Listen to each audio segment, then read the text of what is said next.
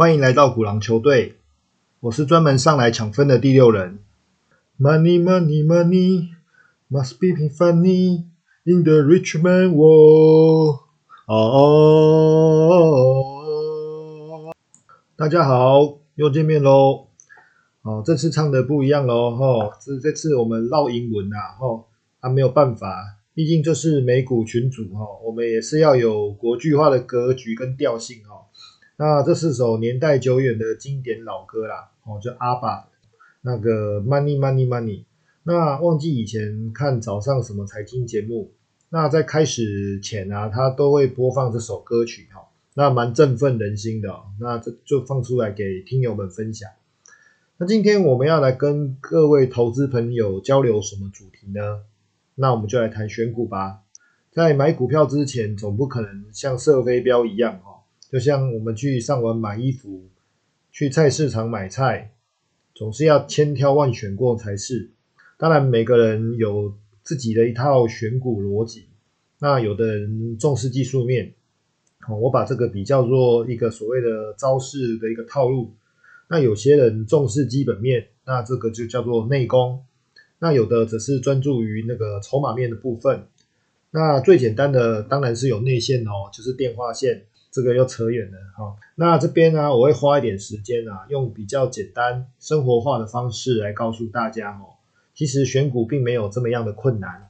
那一般来讲啊，吼，最简单的一种方式哦，我们就从生活中来寻找标股的灵感哦。那要怎么样说呢？其实我们人呢，在每天的生活中啊，总是有一些食衣住行娱乐的日常需求，那这些。呃，所谓的东西啊、商品、产品啊，它都来自于不同的一个行业、公司行号跟生产者所提供哦。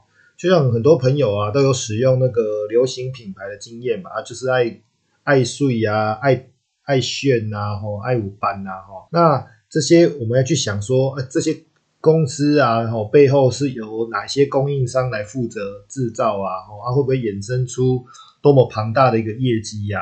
哦，例如说我们在逛街的时候看到好吃的食物啊、漂亮好用的商品啊，哦，以及一些消费体验等啊，诸如此类的一种状况啊，或者是另外我们也可以说看亲朋好友在哪边上班，那个薪水这个加西洋这种啊，哈，或听到他们公司的产品跟发发展愿景很有 power 啊，一本万利啊，可能进去以后那个赚钱比诈骗集团还要好赚的这种，那。还有一些是借由这种比较是有深度的事情啊，像我常在做的啦，没有开玩笑，这种日常生活阅读啊，增加观察力跟眼界啊。就我们可以常常透过一些报章杂志啊，或者可能去上课啊，参加座谈啊等等之类的哈，看说未来是不是有没有什么新的商机，或者是呃有跨时代产物即将要问世。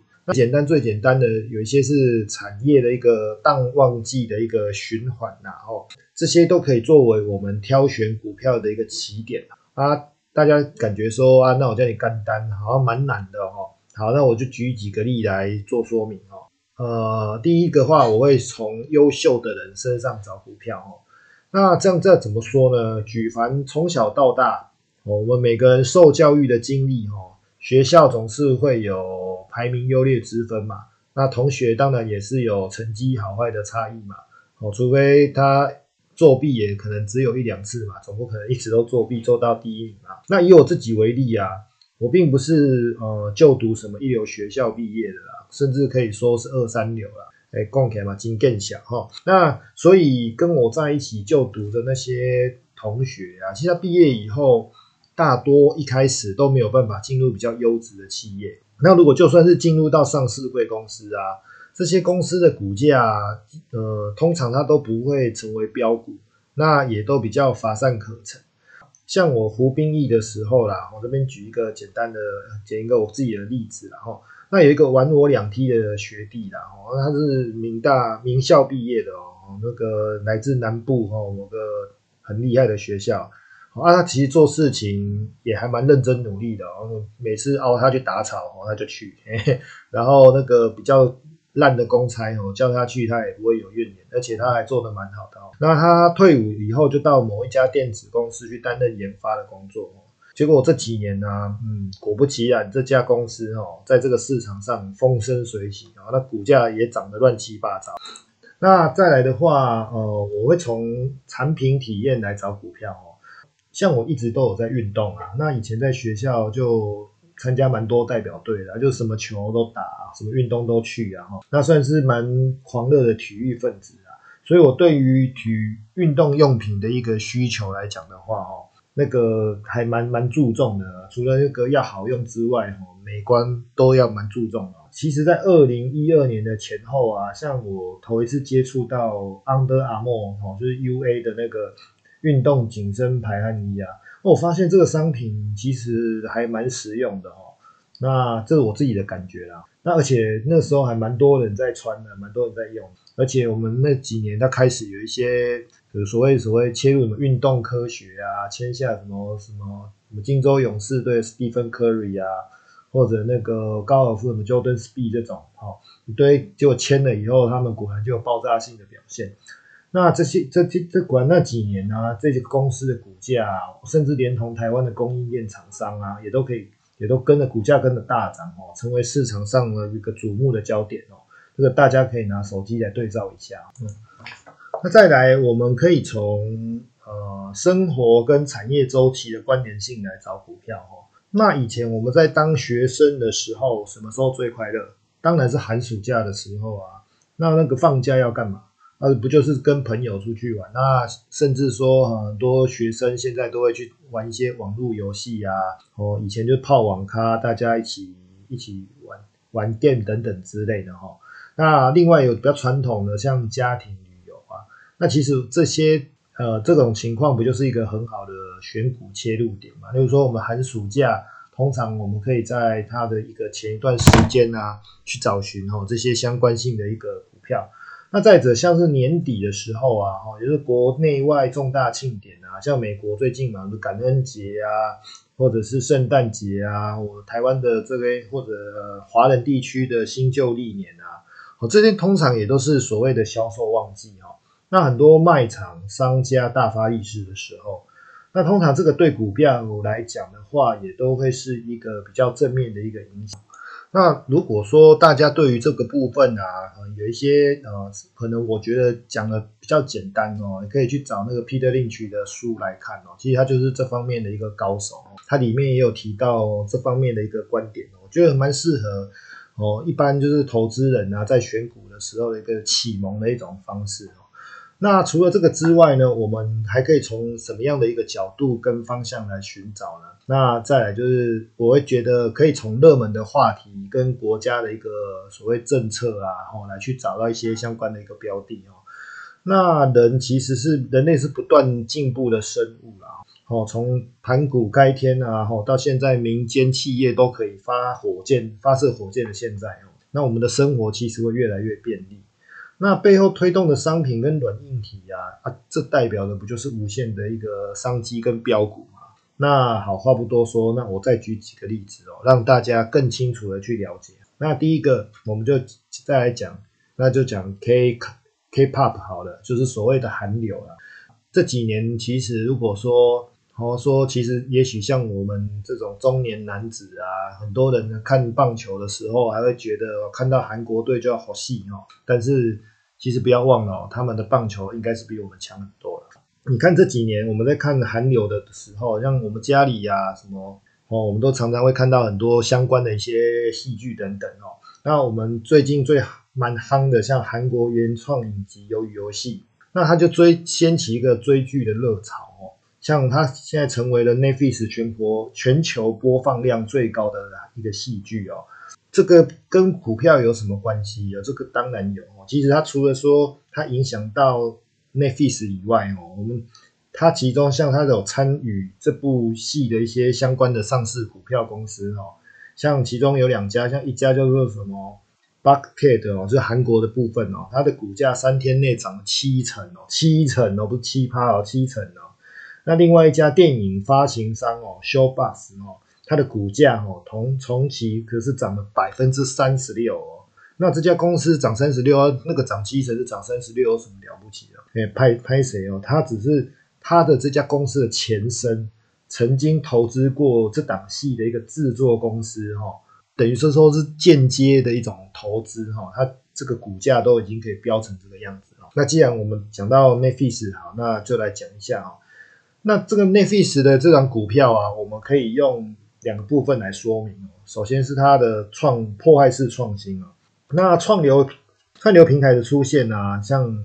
像使得像以前我们会去租 DVD 嘛，以前漫画店啊，大一点像百事达这种啊，哦，这些影碟业者哦，他就开始步入黄昏哦。其实 Netflix 以前也是在做这些东西的，只是说他后来突然间的一个转变哦，变成这种所谓的串流平台的一个部分哦。那其实它的除了这个出改变了这个所谓的商机哈，这种所谓经营方式之外哈，另外它其实哦也威胁到传统。哦，影剧、影视剧的这些相关的产业链哦，像是戏院，之前国外还有所谓的一些所谓呃一些我们看到像是一些呃奖项的一些相关单位啊，他们一度还不让所谓的 Netflix 制作的电影，因为 Netflix 它制作电影或影集，它不见得会是在戏院播出，所以他们认为你没有在戏院播出的部分。的内容，他们都觉得说，那这个是不能够来参加我们这种所谓的颁奖典礼哈。然后后来当然也没有这个问题啊哈。那再来像是媒体平台，像 Netflix 的媒体平台这个样子，像后面一些比较老牌的啊，什么什么呃，我们最近可能刚刚看到的什么 Disney Plus 啊，其实哦，他们都还还远远落后于这个所谓 Netflix 的一个经营哦。那当然，电视电影的工作者啊，跟相关的投资人啊，他们也必须要搭上这个风潮，哦，来去跟 Netflix 做合作哦。其实我们看得到最最厉害的部分哈，就是有关韩剧的部分。韩剧这几年啊，跟 Netflix 的合作啊，其实是相得益彰哦。一边提供大量的资金哦，那韩国人他们本身的影视技术在这几年有个不小的提升哦。那再加上做出来的。产品啊，等等哦，那个口碑真的是还不错哦，连我都还蛮喜欢看的。那种回家其实没事看韩剧，变成很多人的一个消遣模式哈。像这个来讲的话，其实我们早期啊，在做这种影视收视来讲啊，我们都是属于被动式的接受媒体给的菜单哈，它比较单一不多元。好像可能大家有印象，小时候啊，我们都只能看老三台哦。那老三台的做法就是重视卡司跟排。他那个时候就说，呃，可能电视台给你什么就是什么。那现在的 Netflix 经营模式，它还蛮重视使用者需求去做出发哦。那再再加上所谓的技术的一个可行性啊，然后去把它的这个商业模式啊，就一串接着一串的去把它哦给给扩增起来。所以说，哦，所以说你像我们刚刚提到 K Cup 跟这个所谓的 Netflix 的部分啊，哈，就是在这种资金加上好的制作环境以以后。它的平台就会越来越强大哦。那再来疫情的影响哦，其实呃这两年大家都被所谓的这个 COVID-19 给影响的还蛮大的哈。那其实我们全世界各地啊，时不时就传出封城令啊。听说好像今天某个国家又要又开始要让大家在家上班了。我们这一般来以前我们都会想说啊，出去走走啊，逛街啊，或者是去。郊外等等，那这种封城令的产生，其实我们没办法出门，那我们在家无聊到快要死掉，能够干嘛？那当然就追剧啊，哈。那这那段时间其实就造就了那个 Netflix 的一个股价的一个狂飙哦。不信大家就是把我们关在家里的那段时间哦，再把 Netflix 的股价拿出来对照一下哦，大概就知道我在讲什么。再来，我们第三个来讲到的就是电动车的部分哦。那我们这边就举例比较经典一点的。就是特斯拉跟中国三车的部分哦，中国三车就是所谓的理想哦，然后小鹏哦，另外呃，哎，这个什么 Neo 嘛，嘿嘿，对，还有蔚来啦，这三家公司哦。那其实，在二零零四年的时候啊，哦，马斯克他以 A 轮投资人的身份哦，去加入这家公司哦。那零八年开始，他担任第四任的 CEO 哦。那刚好碰到零九年奥巴马政府开始做补贴政策哦。当然，很多人对特特斯拉有比较正反两面的评价。不过，就无论如何，以他目前的技术量产哦来说，他确实也是独领风骚了哈。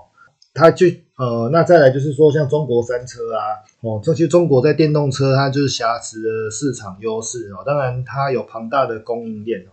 其实它也是目，所以说你看它在二零二零年开始，也就在疫情这段时间开始哦，它股价有了喷射性的演出哈。那中国是目前电动车的一个最大市场，这几年的政策指引也是明确的把它引呃指出哦，其实二零二五年电动车的渗透率哦，在中国就可以达到百分之二十哦。这意味着什么？一年以内将有四五百万的一个电动车哦，在然后再来另外电。那个中国啊，它也像对特斯拉部分啊，它也给予它的所谓的优惠待遇哦。可以说，它从这个地方，它也可以培养它国内的一个自自给自足的供应链哦。所以它未来在技术啊跟规模上哦，都可以取得一个蛮重要的地位哦。所以说，你看这些相关厂商的股票市值啊，也都跟着扶摇直上哦。那最明显的例子是什么？哦，就可以看到宁德时代的一个部分哦。那所以说，呃。从讲了那么多啊，其实我在强调的就是说，我们要如何去去找寻到这些相关的一个股票哦。其实那个很多时候就是多看、多听、多学习。那这边透露一下，那如果那未来很多投资人问说，那未来呢？那我们现在不能就是关注当下，我们要想说，哎，也许明年，也许未来五年，也许是未来十年，有没有什么好的商机哦？其实我们最近在市场上就常常听到这些热门话题。说元宇宙概念，就是所谓什么 AR、VR、第三代半导体，好，那另外可能就在讲可能材料啊等等之类的哦。那当然电动车它还是会持续的，因为这个又卡到所谓你碳中和的一个概念等等啊哈。那这个就是比较可能周期哦，它会走的一个比较长的一个概念。所以说它的我们在选，其实不外乎还是在选这些。相关性的一个类股在这里面那其实我们再从这个里面去寻找这些相关的一个标股啊，其实真的不难哈。而且哦，后面的话也许啊，我我会再补上一篇哦，可能要讲说，那我们知道的方向，找寻到的类股，那我们要怎么样去挑这些股票跟切入这些股票哦？这个后面我可能会再花一点时间来找一天哦，再补一篇来跟大家说。好，那。今天呃，以上就是我今天的一个内容啊，希望你们会喜欢。那谢谢大家，晚安，拜。